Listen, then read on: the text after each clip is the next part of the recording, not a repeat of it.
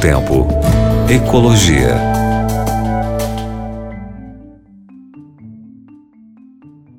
Ei, meu querido ouvinte, minha querida ouvinte da Rádio Novo Tempo, como vai você? Espero que você esteja bem, assim como eu estou bem, estou feliz hoje, porque hoje eu escolhi um tema para falar é, que, eu, que eu jogo dos dois lados, viu? O lado da ecologia e o lado educação.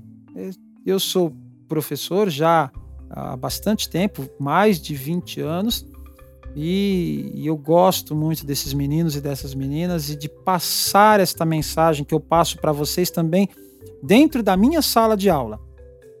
E aí, é, a pergunta que fica é: eu sempre, né, antes da pergunta, na verdade, eu sempre falo para vocês que nós precisamos rever, repensar aquilo que nós estamos fazendo com o nosso planeta, porque as gerações futuras vêm aí e elas precisam de estar no planeta ainda. Aí a pergunta que eu, fico, que eu faço é: como educar para enfrentar os desafios da crise climática? Infelizmente, a, as gerações passadas deixaram para as nossas gerações o problema. E nossa geração deixará para gerações futuras novos problemas, talvez velhos problemas agravados. Não é? Então, e como é que a gente vai fazer isso?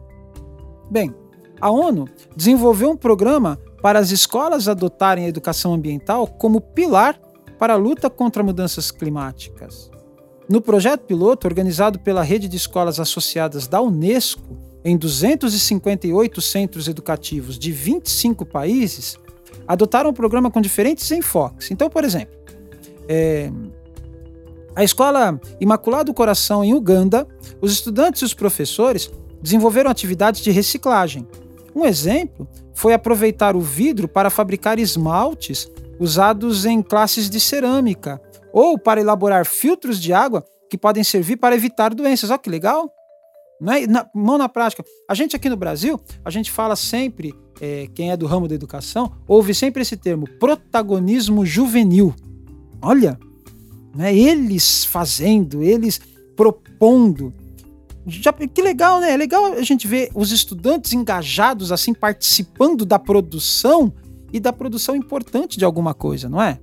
Pois bem, segundo a ONU, o resultado da experiência Uganda e de a experiência de outros em outros países, em outras unidades escolares, foi super positivo ao apresentar iniciativas ecológicas melhorando a gestão da água, dos resíduos, da energia.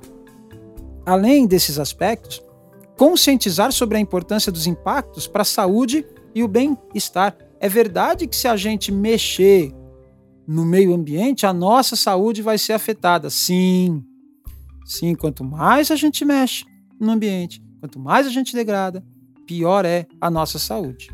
Então, a coordenadora internacional da rede, Sabine Detzel, afirmou que o projeto gerou uma onda de otimismo.